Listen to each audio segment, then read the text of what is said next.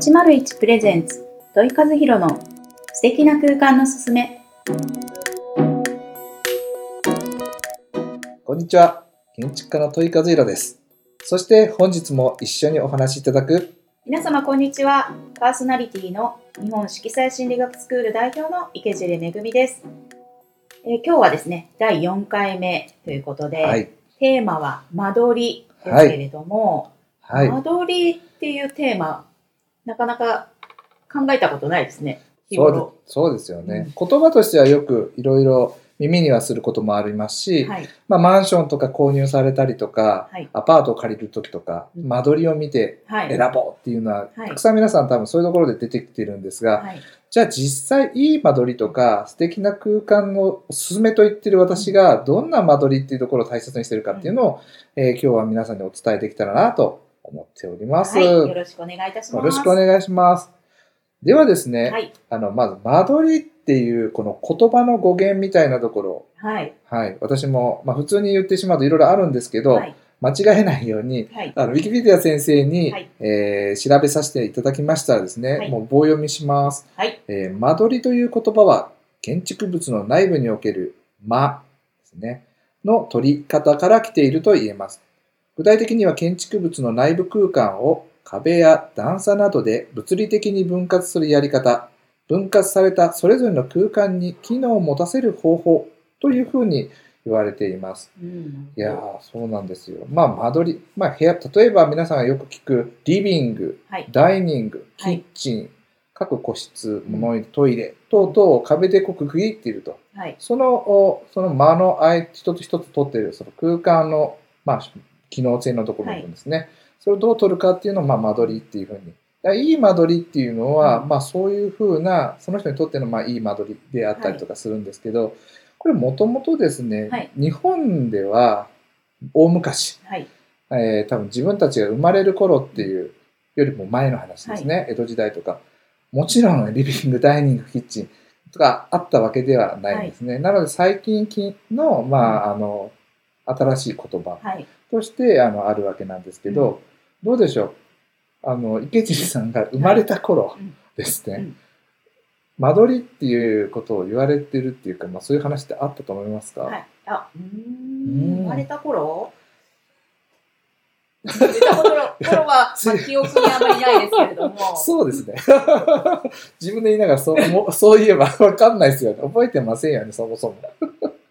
いやそうなんですよ、うん。僕たちが多分住んでた昔の間取りというかですね、はい。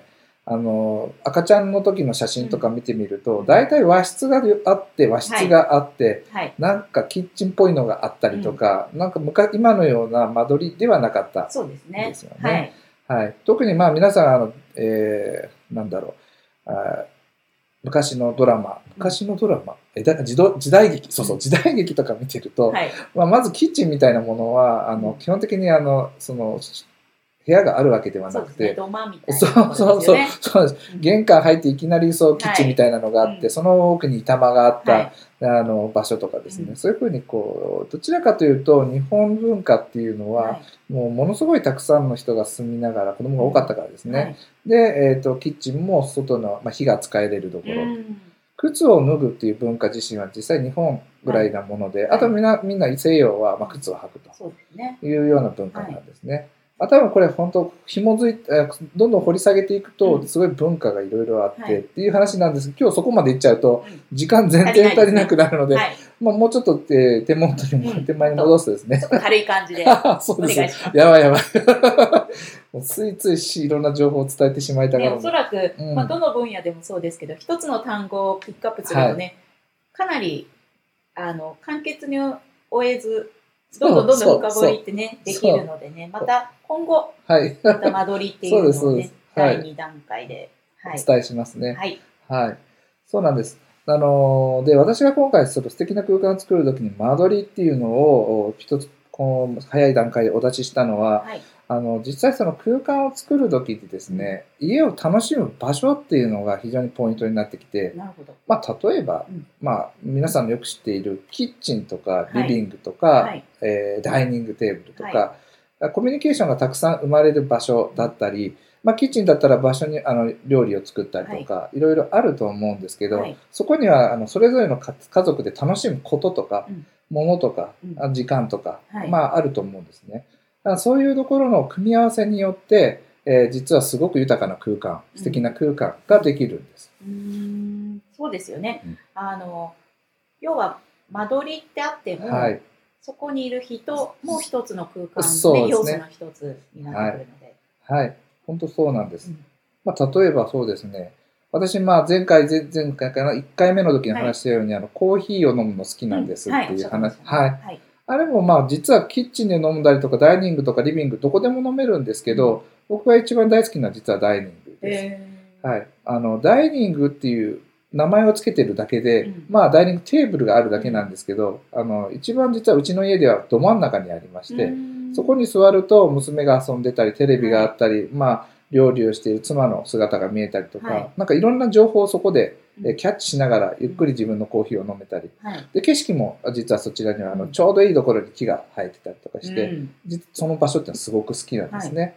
なのでこう、私の中ではコーヒーを飲むっていうことをいかに楽しむかってうんいった時に、うん。大切な間取りの一番いいところがたまたまうん。ダイニング。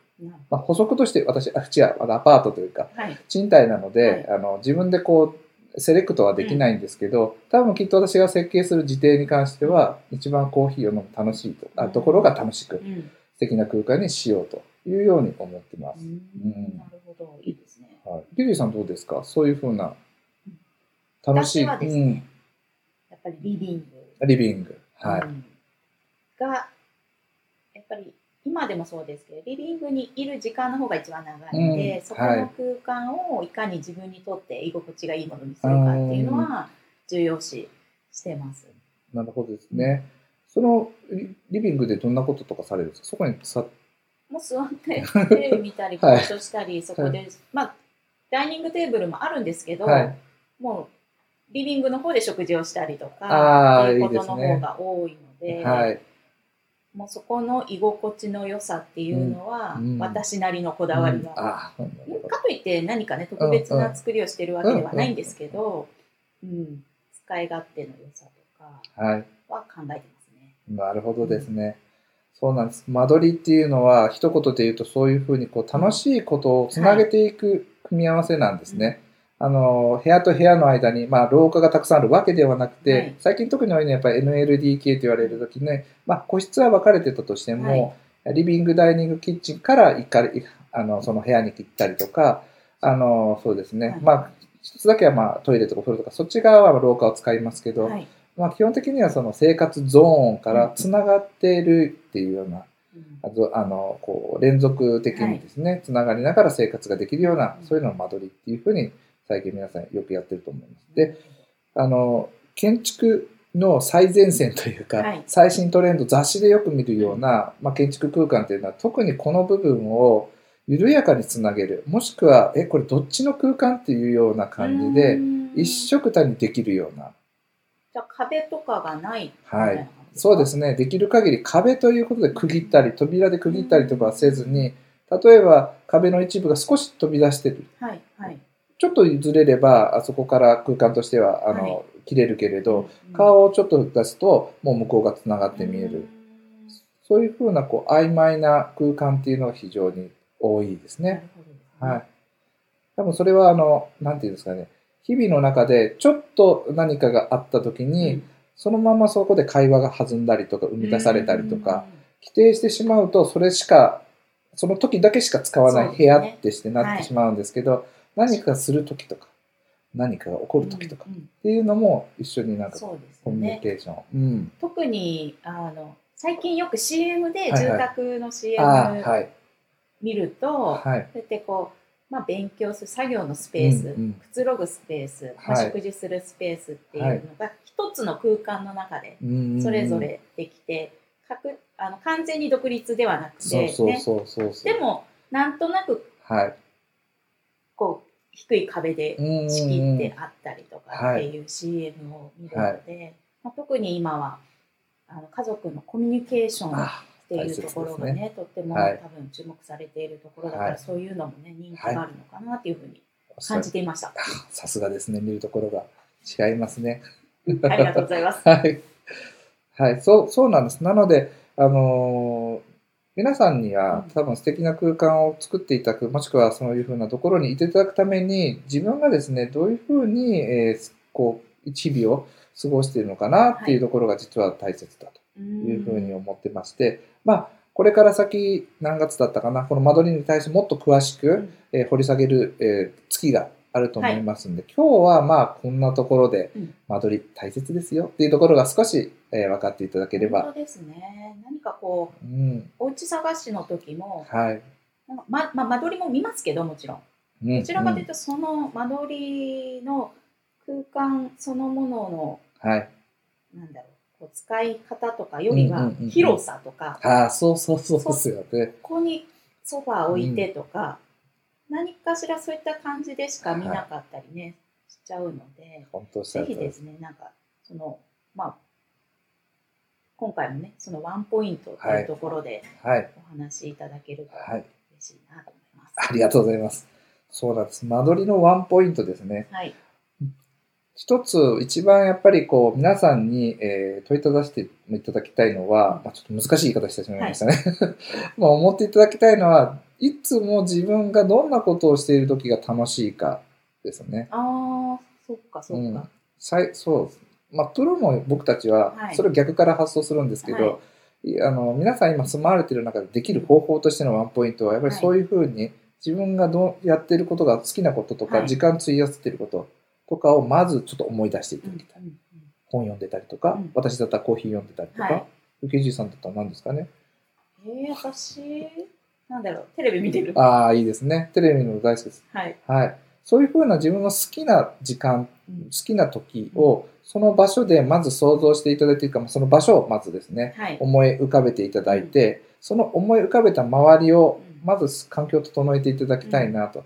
まあ、例えばこんなことでもいいです。あの、こたつがある部屋でリビはいテレビをもし見られたいっていう時には、みかんをちゃんと置いたりとか、目の前にこうぐちゃぐちゃっとなってるんじゃなくて、テレビを楽しむ、うん。うん景色をきれいにするとかでも結構です。まず周りの一番気持ちよく楽しく入れるうん。ことができるような部屋作り、はい。間取りを、あまあ空間を作っていただいて、うんうんで、そこから広がる各部屋、まあ各、えー例えば隣にダイニングがあれば、はダイニングにつながる何かをやったりですね。はい。例えば私の場合だったら、コーヒーを美味しく飲むっていう場所の横に常にコーヒーがすぐ取れるようなものを置いておくとか、うんうんはい。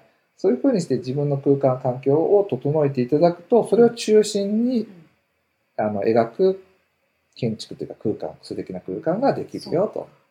もうなんとなくこう全体のイメージからね、うん入っていきやすいですけど、ねまず自分自分が主役になるっていうところですね。はい。もう今順番をって言いましたけど、もう自分好みの部屋を作ると。はい。で、それが間取りっていうふうに逆から考えていただくとうん、すごく住み応えのあるというか、うん気持ちいい空間ができやすいです。確かに。なんかこう、やっぱり、言ってもそこにね、住まううん人が中心ですからね。はい。あの、そこを人がどういうふうに暮らしていくかによって空間づくりってね、どうとでもできるはい。ので、ぜひね、皆さんも何か、あの、間取りっていうところを考えるときにね、はい自分自身あ、何してるときが一番楽しいかな、それどこでしてると楽しいかなっていうのをね、はい。イメージしてもらえるとぜひいいか。なと思います。はい。皆さんぜひやってみてください。はい。では、今日もですね、そろそろお時間となってきました。早早いですね。はあっという間に10い。分だはい。。10分だ。はい、経ちました。はい。では、えー来週のテーマは、はい。物ということで、物物、物ですよね。いっぱいありますね。いっぱいありますね。本当に。あの空間、空間というか部屋の中には、はいもちろん物って言われるものはたくさんあるんですけど、はいそれをどういうふうに、まあ素敵な空間に落とし込むことができるかと。はいまあ今回はそこまで深くできないにしても、そのきっかけをお伝えしたいなとはい。思っております。はい。では皆さんまた来週お楽しみくださいはい。さよならさ。ようなら。